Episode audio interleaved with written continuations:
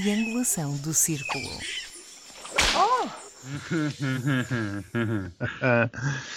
Olá a todos neste lindo mês de junho. Espero que se encontrem bem e confortáveis para mais um episódio de Triangulação de todos nós. Chamo-me Miguel Agramonte, regressei à base, portanto falo-vos de Aveiro e sou o provocador deste 64º episódio. Eu sou o Max Spencer Donner e estou em Faro, ainda que tivesse estar em Lisboa não fosse o que tudo sucedeu. Olá, eu sou o Daniel Rocha, estou em Condeixa Nova porque ninguém aguenta cercas sanitárias. Meu Deus. E vejam só a semana que me calhou na rifa, minhas amigas venenosas do podcast. A outra saiu antes das três da tarde. claro. Só faltou começar uma guerra nuclear nesta semana. Portanto, atenção ao relógio, minhas queridas, e começo com três provocações muito breves a fazer a cada uma de vós. Estão preparadas? Não. Agradeço respostas sintéticas. A primeira, participaram no arraial da iniciativa? Eu Não. respondo que, que comi sardinhas. Não vou dizer é onde. A segunda, sentiram-se desautorizados esta semana? Não. Nem um pouco. Nada, mesmo nada. Então, e a terceira e derradeira, qual a diferença entre a realização do arraial da iniciativa e a marcha LGBT de Lisboa? Ora aí está. Ora aí está. Não dá para ser sucinto, portanto eu não vou responder. Mas eh, eu vi, Max, que disseste que tinha sido um erro. E foi um erro, e vai ser um erro, eu considero que vai ser um erro. Mas, eh, mas queres que explique porque é que vai ser um erro? Queria, já agora agradecia. Ah, ok, está bem, pronto. Pensava, que era evidente por si. Não, isto foi um dia extraordinariamente divertido nas redes, como notou o Daniel e muito bem, porque uh, Twitter, Facebook, o que quer que seja, onde, se possa, onde possamos ofender-nos uns aos outros, a coisa não tem parado. Eu parece-me, muito humildemente, que há uma dificuldade de representação dos direitos no nosso país. O facto de eu ter um direito não quer dizer que o que o tenha que necessariamente exercer. Quer dizer que eu tenho direito a exercê-lo quando entender exercê-lo. Ora, os meus direitos não são postos em causa porque eu, por empatia, gestão política ou simplesmente questões logísticas, por exemplo, quem está fora de Lisboa não pode ir à, à marcha amanhã, amanhã porque nós estamos a gravar uma sexta, como sabem os nossos, os nossos ouvintes, Qualquer uma dessas razões seriam razões próprias, estabelecidas apenas por nós, e que seriam nobres e suficientes para atrasar a realização da marcha. Eu não estou a dizer abandonar a realização da marcha. Estou a dizer esperar três, quatro semanas para que tudo melhore e para que politicamente o, o discurso possa ser centrado naquilo que interessa, os direitos LGBT e não uh, como dizer, um momento próprio ou não para a realização da marcha, porque é isto que vai acontecer. Eu espero estar enganado quando este podcast for para o ar domingo ou segunda-feira, uh, mas espero sinceramente que, que a nossa extrema-direita não monopolize este. Uh, este evento para dizer, ah, os paneleiros podem sair e tu tens que ficar e não podes ir fazer o teu fim de semana à praia como querias ir, à comporta.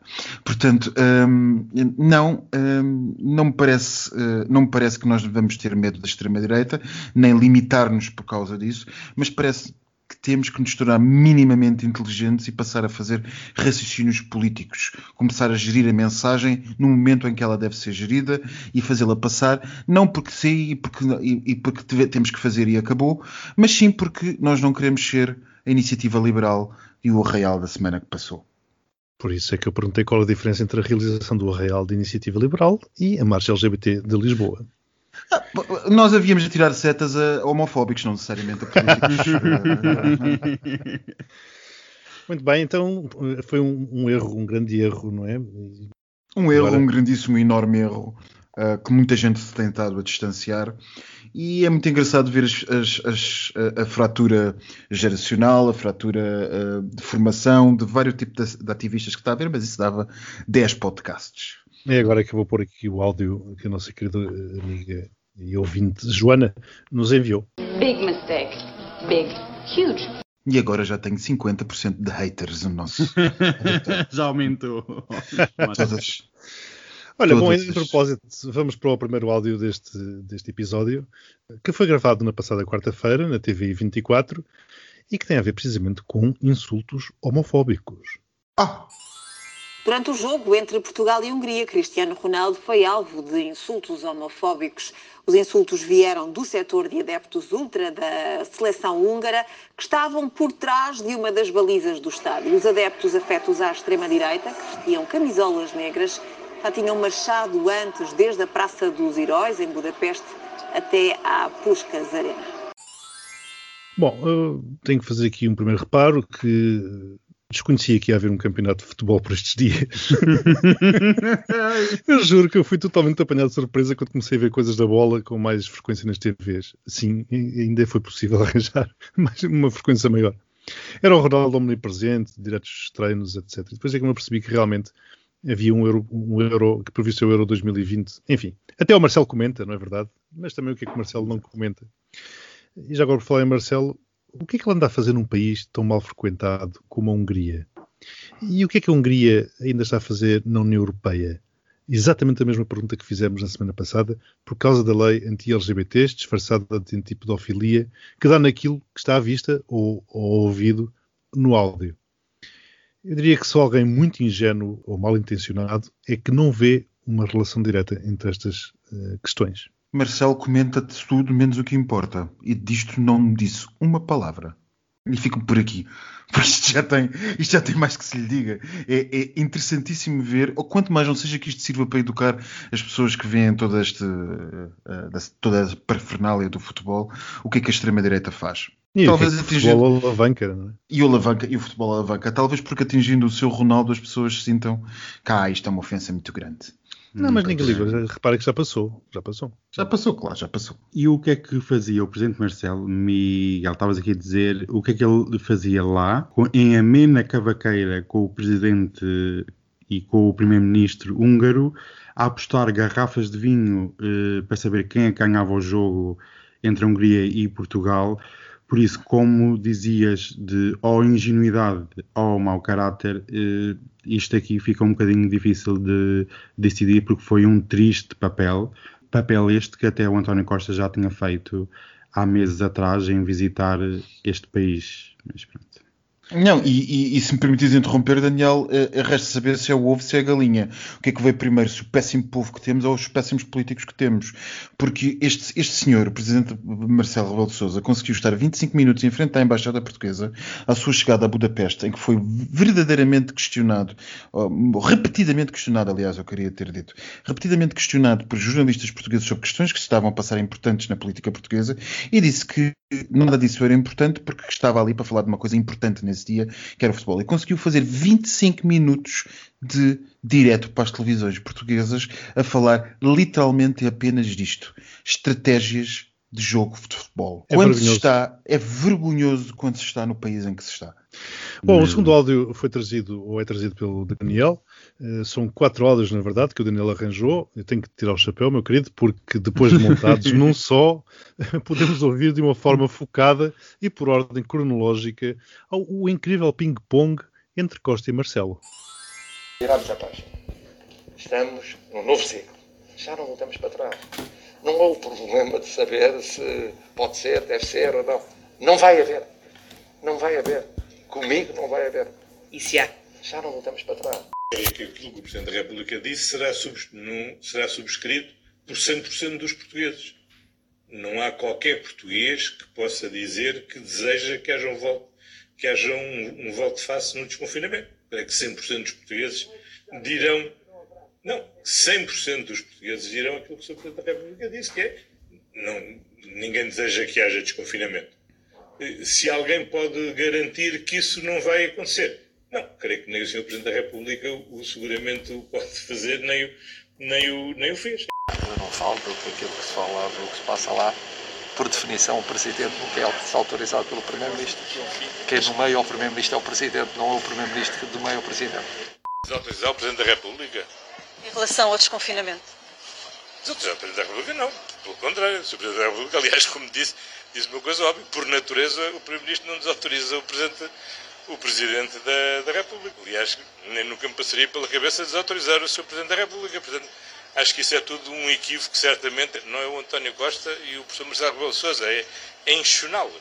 Primeiro-Ministro é Primeiro-Ministro, Presidente da República é Presidente da República. Portanto, não há possibilidade de desautorização. Portanto, acho que há aí entre intriga, confusão, mal entendimento, alguma coisa. Agora, não há seguramente qualquer nenhum conflito, nem nenhuma dúvida sobre isso, como aliás não tem existido desde o princípio do, em que cada um inicia funções. E nem sempre quando pensamos o mesmo, temos que pensar o mesmo. Agora, nunca houve nenhuma ação desarticulada entre o Primeiro-Ministro e o Presidente da República, sobretudo no que diz respeito ao combate à pandemia. Portanto, não vale a pena andarem a criar romances, digamos, deixamos os romances para a ficção, porque a realidade já é suficientemente densa para nos poder ocupar. Isto realmente ganha uma outra uh, densidade e outra perspectiva quando ouvidos assim de seguidos os áudios, este ping-pong fantástico. Portanto, isto foi claramente uma semana que, aparentemente, pelo menos na minha opinião, não correu muito bem a Marcelo e ao seu ego. Mas diz-me, Daniel, por que motivo é que tu trouxeste uh, este conjunto de áudios? Porque esta semana não parece ter corrido muito bem ao presidente Marcelo, já aqui estávamos a referir o áudio anterior e a sua visita à Hungria, e este episódio pareceu-me um triste teatro, que Marcelo já, já nos tem dado estes teatros há muito tempo, Costa também, e pergunto-me o que é que se passa com o Presidente da República. Mudou a medicação, bebeu demasiado? Eu entendo perfeitamente que um novo confinamento está fora de questão mas afirmar publicamente que não há retrocesso, eh, isto são declarações realizadas quando existe uma alternativa governativa, isto é, quando existe um outro poder pronto a entrar. Não é a situação, pergunto-me qual é que é a jogada do presidente Marcelo, até porque na quinta-feira a realidade bateu à porta em Belém e António Costa mostrou a Marcelo quem é que realmente manda no, no país. Por isso eu não percebi muito bem qual é que foi o ângulo e qual é que foi a jogada do Presidente da República, mas sai muito mal nesta fotografia e neste teatro. Isto foi pôr-se a jeito, não é? Digo eu. Eu não sei se talvez quando, quando para um populista, um populista normalmente quando faz jogadas falas, falas de maneira que sejam evidentes porque, porque ele é isso mesmo, um populista. Se a coisa não for muito evidente é porque provavelmente não foi jogada. Eu inclino-me a acreditar que esta situação foi demasiado empolada por um, pelo, pelo, pelo um certo prazer que a imprensa tem neste tipo de bate-boca, chamemos-lhe assim. Um, o Daniel Oliveira dizia ontem na, na, no Eixo do Mal, e com alguma razão, que é os, os, os jornalistas provocam e depois dizem ah, no final, que vergonha. Isto não pode ser assim. É um bocado isto que se passou nesta situação. Dito isto, Marcelo Rebelo de Sousa é bem mais experiente do que parece ou do que quis parecer com esta atuação. E, portanto, devia ter sabido o que é que estava a acontecer. O, comentário comigo não foi altamente infeliz e muito pouco presidenciável para um homem que sempre gostou de dizer que tinha uma craveira adaptada a este tipo de coisas, ou sugerir mais do que dizer, vá lá, sejamos sinceros, um, sejamos honestos, aliás. E, portanto, um, correu mal a Marcelo Rebelo de Sousa, ainda que eu acredite que não tenha, neste caso, uh, havido uma particular uh, estratégia política de Marcelo Rebelo de Sousa. Houve uh, uma, pura e simplesmente, uma guerrinha puxada pelos jornalistas que deu um balanço enorme de airplay político nos últimos dias e, sobretudo, houve o aproveitamento do verdadeiro dono disto tudo político que foi António Costa, que quis claramente mostrar quem é que de facto manda no país o que é, convenhamos, como chamava o público, um típico de um político duracel. Há que tempos que este homem está a mandar no país. Sobreviveu um ano e meio de pandemia e continua com os índices de reeleição próximos da maioria absoluta. Não sei o que dizer.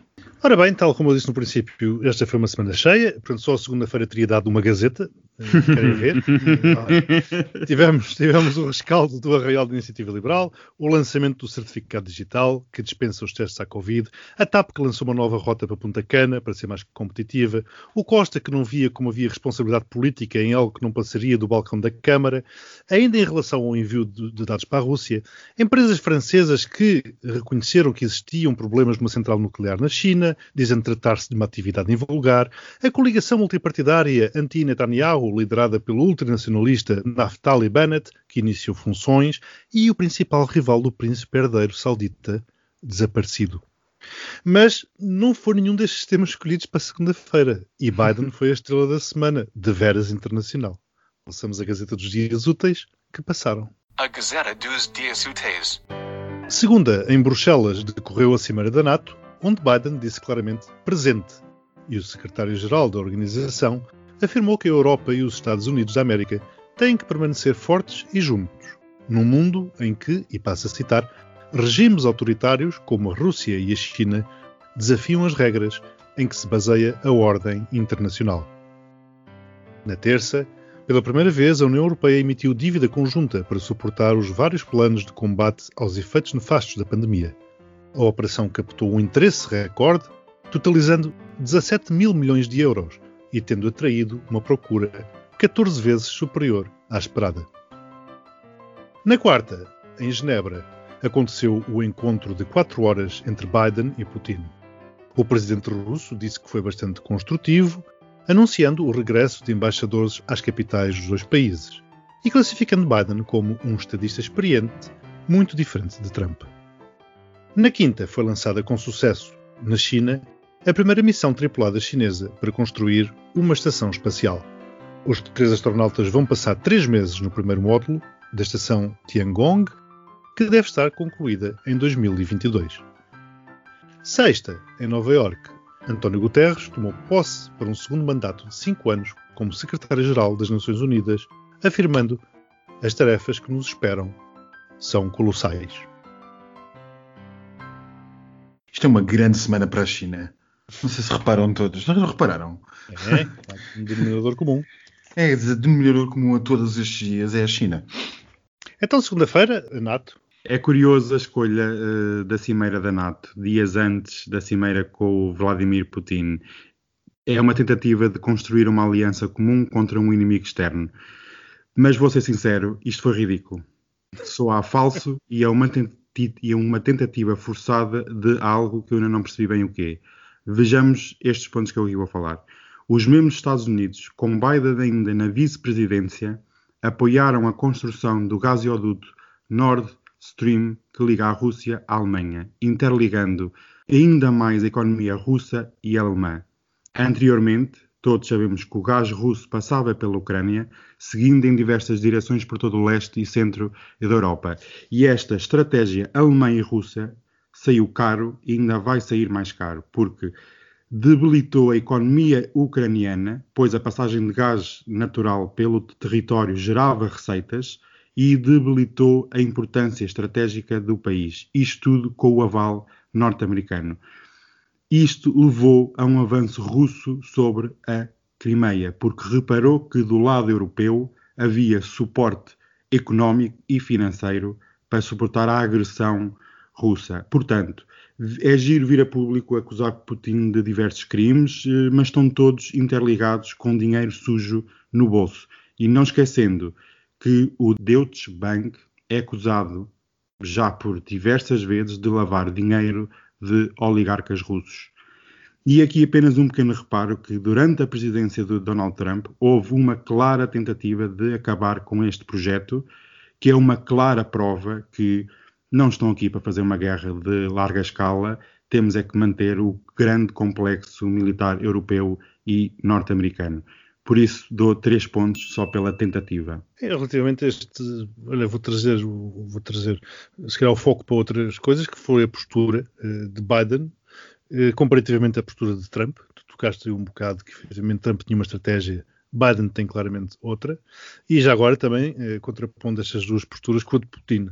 Eh, quando vimos aqueles dois senhores sentados eh, nas cadeiras, vimos ali duas formas completamente de estar espelhadas naquela, eh, naquela presença física Biden, enfim, um, quase um gentleman, como dizia, creio que era o Max, eh, parecendo Sim. habituado, eh, sentado, como é que era, em salões de chá, não era? uh, e, e, depois, e depois Putin sentado como um alarve, quase ali de perna aberta, ali uma coisa. Bom, portanto, a postura diz muito também, também da preparação dos mesmos e do à vontade com que os mesmos estavam na cimeira.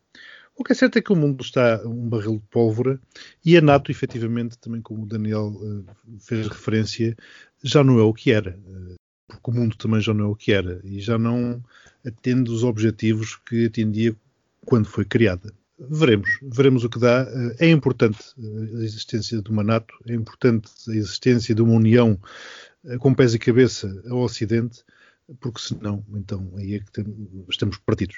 Eu diria, eu, vocês já fizeram a análise, já fizeram a análise que se impunha no que toca a NATO. Um, eu sou o beligerante de cada zona, portanto eu acho que a NATO, uh, é verdade, eu acho que a NATO faz sentido manter-se, mas não deixe de reparar, não deixe de reparar num aspecto cómico, quase cómico. Eu, lá está, vocês sabem que eu às vezes não tenho mais nada que fazer do que ficar a ver aquelas coisas de simbologia política.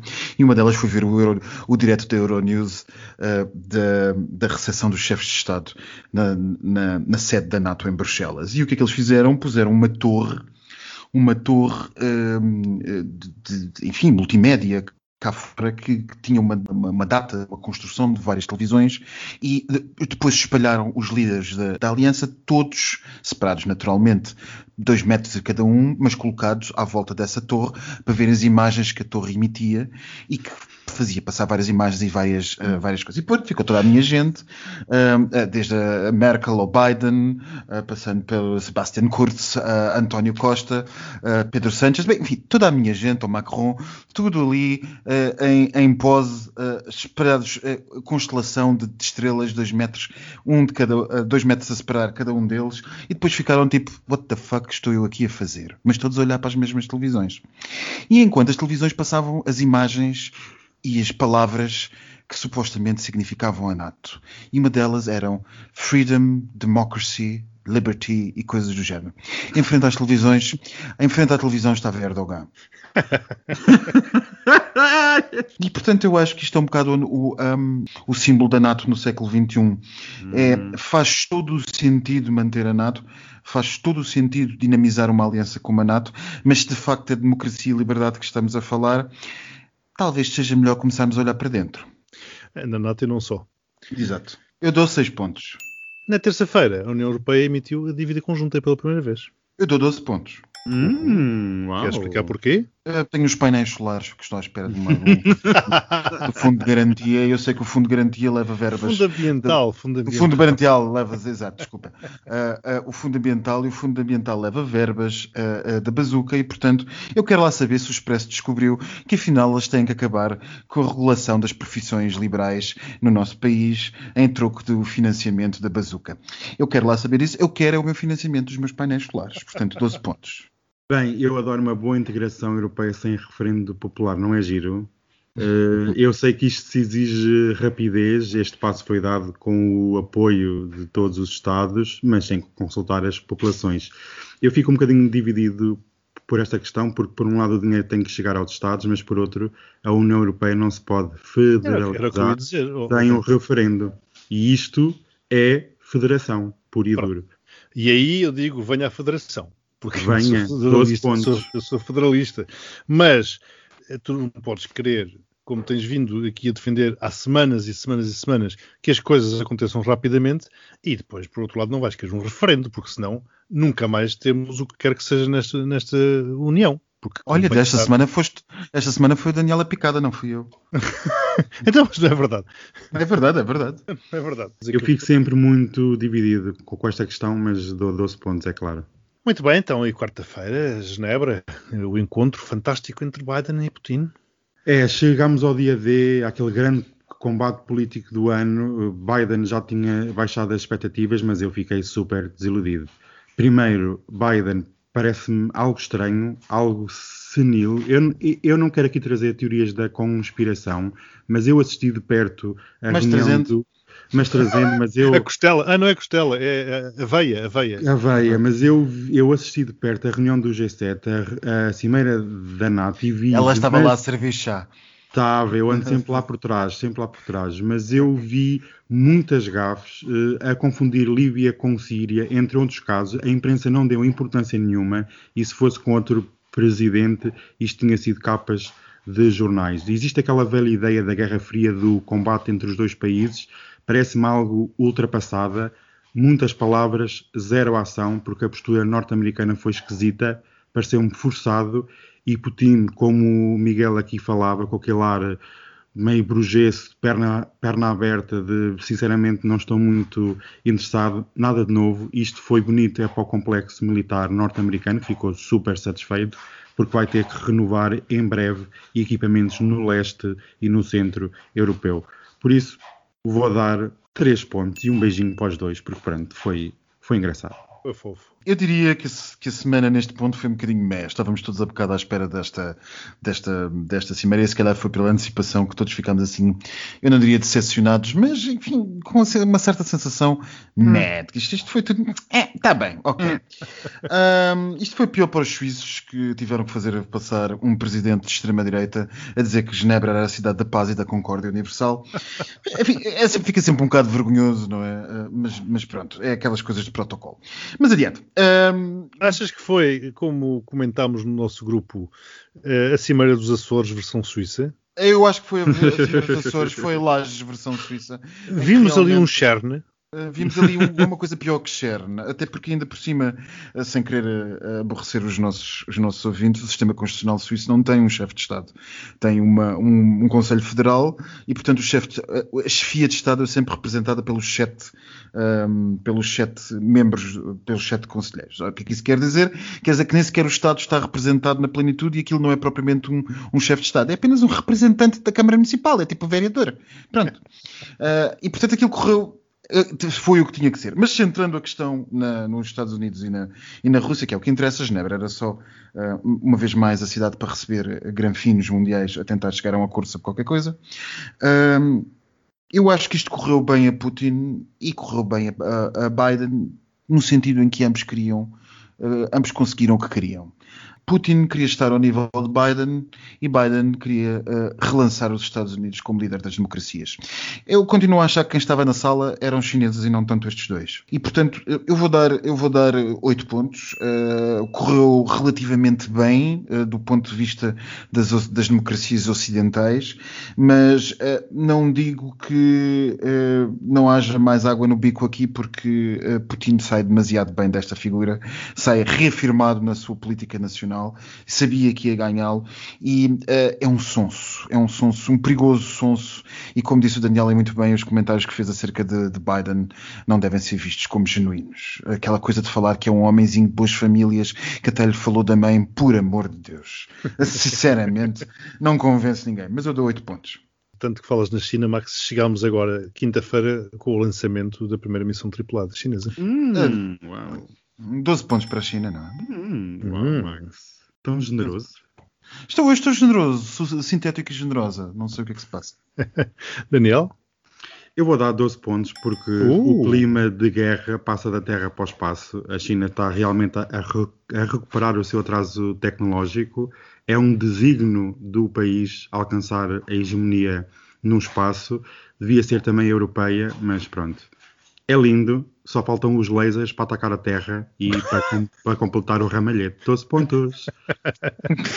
e estamos chegados sexta-feira em Nova York, António Guterres, que tomou posse. Eu creio que ele foi, que ele foi uh, votado ou foi nomeado por unanimidade, creio eu, não foi? Sim. Eu vou ser sincero. Sim. Eu vou ser sincero, como o Miguel tinha dito que não sabia que existia um Euro 2020, eu também não sabia que o Guterres ia tomar posse. Meu Deus. Mas deu 12 pontos. 12? 12 pontos, porque alguém tem que declarar o óbito. Uh, penso que será um português a declarar o, o óbito da ONU, porque parece-me uh, morte em combate. Está onde? Em lado nenhum e ninguém, ninguém quer saber, sinceramente. Achas, Mas... achas que a ONU está tá, tá morta? Diz-me neste combate ao, ao SARS-CoV-2, aonde é que apareceu a ONU como a, o principal mediador ou a principal fonte? Em lado nenhum. O Guterres não tem força. Não, mas apareceu a OMS. É, pronto, mas não é a mesma coisa. Não, teve muito ofuscada, teve muito por trás. Eu sei que há um grande trabalho a fazer por trás. Não é visto todos os dias nas televisões, mas cada vez mais perde seu, a sua importância que já teve. Porque se fores a ver, passámos de um mundo muito mais globalizado para apenas um número reduzido de potências que vão decidir o que se passa. Por isso, os 193 países ou 194 países que existem na ONU contam um pouco para um Conselho de Segurança. Por isso, era outro podcast. Era outro podcast. Porque existe a OMS, o próprio António Guterres tem feito diversos, diversos apelos à vacinação global contra a Covid. Enfim, tem havido algum trabalho de bastidores. Agora, claro, quando os Estados Unidos retiram o tapete à OMS e, e à ONU, como retiraram com, Trump, pois as coisas ficam complicadas, não é? Eu devo dizer que hum, eu discordo do Daniel na parte em que ele diz que a ONU. Uh, desculpa, Daniel. Uh, na parte em que a ONU esteve afastada do combate à, à, ao Covid. Antes, pelo contrário, eu até acho que a ONU teve um um, um, relevo tangível, palpável nesta questão, porque esta questão tão bombardeada que foi pelos jornalistas mundiais e pelas, naturalmente, e pelas opiniões públicas, eh, foi uma questão que ainda está a ser diariamente uh, em todo o mundo, em todos os países, uh, uh, aqueles coitados que têm piores coisas para se preocupar. Uh, bombardeada nas opiniões públicas, uma coisa parece sempre como, como uma entidade palpável, tangível, com atuação uh, federadora no sentido de, de agregadora no mundo inteiro, é de facto a OMS, e a OMS é um, um órgão da ONU. E, portanto, eu acho que até houve uma curiosa afirmação da ONU enquanto governo mundial no, nos, últimos, nos últimos meses, de maneira que foi palpável e sentida por pessoas nas diversas eh, nos diversos países, nacionalidades, culturas, como algo de verdadeiramente global. E, portanto, eu nesse sentido até acho que, curiosamente, a ONU teve uma afirmação nos últimos meses. Agora, uh, Guterres, uh, uh, sem prejuízo de ser um, uma personalidade extremamente adaptada, parece-me, do ponto de vista de mero eleitor, mero cidadão, a este tipo de, de, de tarefa, porque, convenhamos, não há nada para crer que não é um bom homem e acho que, acima de tudo, uh, à frente das Nações Unidas tem que estar um, um bom homem. É um especialista em pântanos. E, Ai meu Deus. E as Nações Unidas estão. Não, é um Nações... especialista a fugir de pântanos. Não, um especialista é, é a fugir. Não, mas é, para, para fugir deles é preciso identificá-los. Eu, se olhar para um crocodilo e achar que é uma osga, não fujo dela. uh, uh, portanto, uh, é um especialista em pântanos. E, e, as Nações Unidas estão um pântano porque o mundo está um pântano. Há uma primeira grande vitória no consulado de António Guterres. Ele conseguiu resistir à presidência de Trump, o que é verdadeiramente excepcional. Portanto, eu acho que tudo isto merece 12 pontos, merece 12 pontos a nomeação de António Guterres, e não, não, não, não digo porque, porque por ser português, porque, sinceramente, para esse filme já lá está Marcelo Rebelo de Souza, que anteontem estava em Madrid, ontem estava em Budapeste, hoje está em Nova Iorque e amanhã sabe-se lá onde é que estará, e como está esses dias todos fora a comemorar ou a seleção ou Guterres ou o que quer que seja, nunca pode comentar nada de política nacional. Pronto, mas este dia não era acerca de Marcelo Rebelo de Souza, era acerca de Guterres e esse leva 12 pontos. Muito bem, e o Max conclui sua votação com 50 pontos, o Daniel com 42 pontos, hum. o, o que prefaz 92 eh, pontos. Muito bem, quase uma garrafa inteira, nada mal. Hum.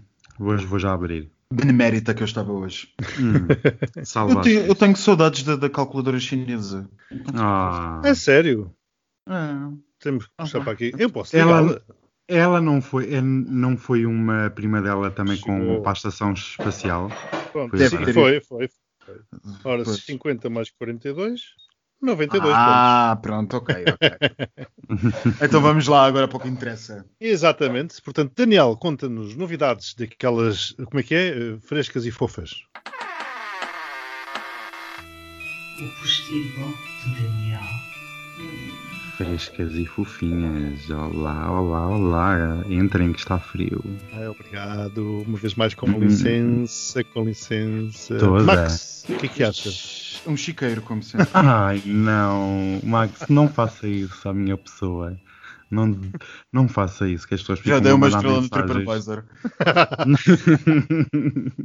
Eu vou já abrir as janelas para entrar o ar. Vai ficar um bocadinho de frio, mas pronto. Vou já abrir as festas, os arraiais, porque é hora de repor a verdade neste espaço. O postigo pela verdade. Pela primeira vez. Gates, não está nada mal. Depois do Gates, não é? Depois de tanto gate. Exato. Eu não sei se vocês viram esta semana que houve um grande, um grande burburinho sobre o gesto do Cristiano Ronaldo e da Coca-Cola.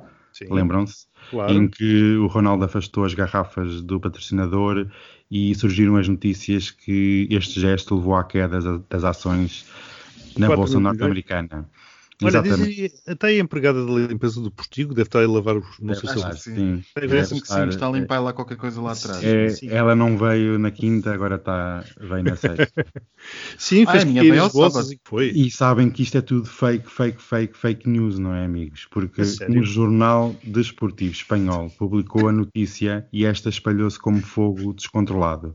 E então, Nesse dia, as ações já estavam a cair antes deste gesto feito pelo Ronaldo, pois era o dia do ex-dividend, isto é, a partir desta data.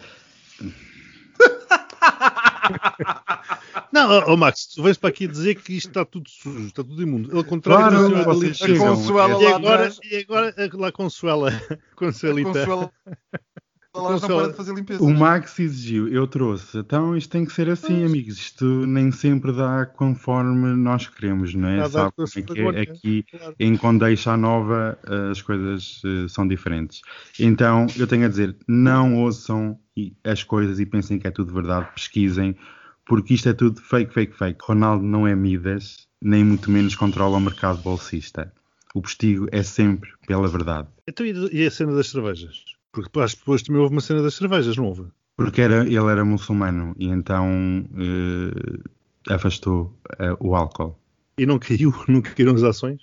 Não, nesse caso não. Porquê? Porque não há correlação com esses gestos com a queda das ações. O mercado bolsista é muito mais do que isso. Mas eu vou passar realmente ao que interessa, que é, vocês conhecem o Jimmy Kimmel, o comediante norte-americano. Recentemente chamou a nossa querida amiga Kathleen Jenner, a candidata à governadora da Califórnia, de ser um Trump numa peruca. Este comentário foi considerado por muitos como transfóbico e de muito mau tom, porque por oh, mais Daniel, que... como se o Trump precisasse de uma peruca. Mas a Caitlyn Jenner também não tem extensões verdadeiras, é cabelo verdadeiro, não há nada de peruca. Mesmo que a senhora não, não tenha a melhor cultura política, pronto, é triste e fica sempre, fica sempre mal, mas pronto, vindo de quem vem. Eu podia falar daqui da Casa Real, vocês sabem que eu adoro. A Cátia do Haroldo, o que é que esperavam? Não? Todas as semanas há casos, casos, casos, casos. O pai acusou a ópera de oportunismo, mas sabem como é? A ópera é Illuminati. E Mas então, quem é o pai? O, o- quem é o pai da Cátia. Ah, é o pai da Cat. O pai da Cátia assim acusou que nem o Dr. Phil faria uma coisa assim, quanto mais a ópera. Mas eh, Olha, o Dr. Phil é que estava a precisar de uma peruca. Também, também precisava. Mas sabes que estas acusações contra a ópera nada me espanta, porque os rumores sobre a senhora não são muito amáveis. Será uma Ellen, mas numa versão pior. Nós estamos aqui para assistir à queda de uma celebridade. Mas o que eu queria falar mesmo da família real, não sei se vocês assistiram, houve a reunião do G7 e a rainha participou num evento em Sim. que foi necessário cortar um bolo. E que instrumento é que a rainha utilizou? Utilizou uma, um- uma espada, amigos. Uma espada. Eu fiquei, what? Eu quero isto da minha vida. Facas são demodé. Eu quero um sabre bem afiado para cortar 12 fatias. Achei o máximo. A despedaçar pastéis de nata em casa com, com, com sabres. Quem No não conf- viu, No confinamento. quem não viu tem que ver, porque isto eu recomendo vivamente cada um a ter agora. Vai ser a sensação de momento para as festas, já que os casamentos e batizados estão permitidos. Bem, a Consuela está a limpar não? a fundo tudo. Sempre o Max pediu, nós temos. Ah, eu acho que até vou dar mais uma estrela, porque a Consuela lá atrás não ah, para. é, pronto, então ótimo. Vocês sabiam que a Luciana Abreu parece estar a viver um romance quente com o cantor Emanuel? Isto é o power couple que nós precisamos em Portugal. Emanuel qual? O Emanuel, o Emanuel, aquele Emanuel? O cantor de música Aquele- pimba. Aquele que fez aquela coisa do autocarro eh, sem, te, sem telhado a percorrer as Sem ruas do telhado. país. Sem telhado? ok. Nós vamos aqui ter mais notícias fresquinhas nas próximas semanas, porque isto vai bombar, bombar, bombar. E eu andava aqui esta semana a procurar sobre ativos, ativos eh, financeiros, é, é claro, não sejam badalhocas. Andava eu na internet a ler sobre a Coreia do Sul e sobre ativos financeiros, até que pus uma musiquinha para entrar na onda, sabem, para, para perceber um bocadinho mais. Então fui ouvir um K-pop, vocês conhecem o género. Conheço, eu adoro. Adoro, adoro. É ótimo. Vocês têm o vosso Google ligado? Ai, Eu amo a Consuela. A Consuela está muito boa. Mete aí Aí não há badalhoquice com a Não. Consuela hoje. ao próximo episódio, quando o Max entrar pela porta dentro, ele vai dizer: Uau, Está magnífico. limpíssimo, magnífico. Quatro ou cinco semanas e isto agora é que é. Então, mas o que Mas o vocês Google? têm o Google ligado e metam este nome. Estão Este? preparadas? Sim. Preparem-se. W Sim. Sim. O Sim. N N de Oh. novembro? N de novembro Sim. H H. O Oh. E então Instagram. É um Oh, antigo oh, membro de uma das maiores boys bands da Coreia do Sul. Isto, entretanto, eu estava a procurar, isto apareceu-me do feed e eu fiquei, ah, isto não é para todos os gostos, mas eh, é interessante. Ah! Espera, eh, pronto, de costas é mais interessante do que de frente, digamos. E isso não interessa. Depende, depende também do ângulo. É. Sim, olha que eu já, já tive a oportunidade de, de- O Max está de jantar, de jantar com alguns membros de boy band por aqueles lados, Sudeste Asiático, mas não vi nada disto. Acho que fui enganado. Não sei, não sei. A tua Isto, opinião? isto, isto, não sei. Isto, isto parece um, um, um, um, um, rapazinho de um G.I. Joe qualquer, quem tiraram a cabeça e puseram uma, uma, uma carinha de Ken. Não gosto. É umas, umas asinhas de frango com molho coreano, não? É, não gosto, não, não, não, não, não. Ah, eu Desculpa, não. Eh, Não, tem o qualquechoso, tem o qualquechoso. É um calquechoso, Hum, o Miguel mas é um gostou. calquechoso. Eu diria cinco, cinco, cinco cervejas. Uau, Max. É pá, eu não gosto de coisas sem gostado. barba. Lamento, mas eu coisas sem barba não, não vai lá. Nem com a garrafa de champanhe da Gazeta. Oh my god. Não, não, não. Coisas sem barba deixo para o Miguel. Obrigado. Beijinhos, meus queridos. Beijinhos para todos e até para a semana. Ah, Bom, meus queridos, eh, voltamos eh, à vossa companhia por causa da necessidade de fazer uma adenda aqui ao nosso episódio, uma vez que eh, a marcha LGBT, etc., de Lisboa. Vamos já, vamos já patentear isto. LGBT, etc. Ah. A marcha LGBT, etc. de Lisboa. A marcha do orgulho de Lisboa foi cancelada e, portanto, isto convém fazermos aqui uma, uma retificaçãozinha àquilo que dissemos lá atrás. Quer dizer, não tira nada daquilo que pensamos, aliás, se calhar até acrescenta, não é verdade, Max? Acrescenta seguramente e a prova que, pelo menos, sem prejuízo de alguns comentários menos positivos que alguns membros da comissão organizadora andaram a espalhar pelos grupos de praxe durante os dias dois, a ofender quem não tivesse a opinião deles, uh, basicamente prova de que o bom senso e a gestão política da coisa prevaleceu e eu fico contente com isso. Daniel, tens alguma coisa a acrescentar? Eh, Realmente, eh, quando uma decisão não é unânime e tem tanta divisão, só poderia estar errada, como eu repeti e volto a dizer, era a decisão certa. É, e eu acrescento aquilo que nós dissemos lá atrás. Seria ou teria sido um erro, um erro descomunal. Enorme mesmo. Big mistake. Big. Huge. Hi, everyone. We want to wish you a happy Pride Month and let you know how proud we are to stand with you this month and every month. For the LGBTQ community, for our nation, and for the world, Pride Month represents so very much. It stands for defiance in the face of injustice, the legacy of Stonewall, and the fight to ensure that all people be treated with dignity and respect. It's a fight that resonates this year on the 40th anniversary of the HIV AIDS crisis and the 5th anniversary of the deadly attack at the Pulse nightclub in Orlando. Pride stands for courage, courage of all those in generations gone by and today who proudly live their truth. It stands for justice, as June marks the anniversary of the Supreme Court decision delivering marriage equality and protecting LGBTQ employees from discrimination. And above all else, Pride Month stands for love. Make no mistake, we still have a lot of work to do to ensure that everyone enjoys the full promise of equity, dignity, and protection. And that's especially true for trans people and for LGBTQ people of color. But we're making progress in executive orders and federal laws and, and, and representation and in hearts and minds. The adminis- this administration, our administration, is always going to have your back. And we're going to fight to pass the Equality Act and build a better LGBTQ life for young people. Thank you for being you. And we hope you have a bright and joyful pride. God bless you. God bless you all.